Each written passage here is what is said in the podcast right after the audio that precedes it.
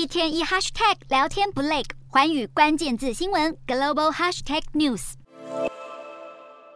拜登政府宣布，接受联邦资金补贴的美国科技公司在未来十年都禁止在中国建设先进技术工厂，只能够扩张已成熟技术。这项禁令是美国晶片法案的一环。美国本土生产的半导体在全球供应总量占比已经从一九九零年的百分之四十降到剩下目前的百分之十。美国担心失去科技优势，打击对中方的高科技出售。中国已经几次提出抗议，中驻美使馆也形容晶片法案让人联想到冷战思维。美中竞争震荡全球半导体供应链，不但美方的辉达和超微在本月稍早被限制出售 AI 晶片给中国，南韩的三星也很有感。市场主力在中国，技术支援靠美国的三星电子夹在中间很为难，要在中国投入设备制造晶片，可能面临严峻挑战。三星晶片业务执行长庆贵显就表示，集团正在想方设法寻求共通点，企图让供应链里的各方都能够受益。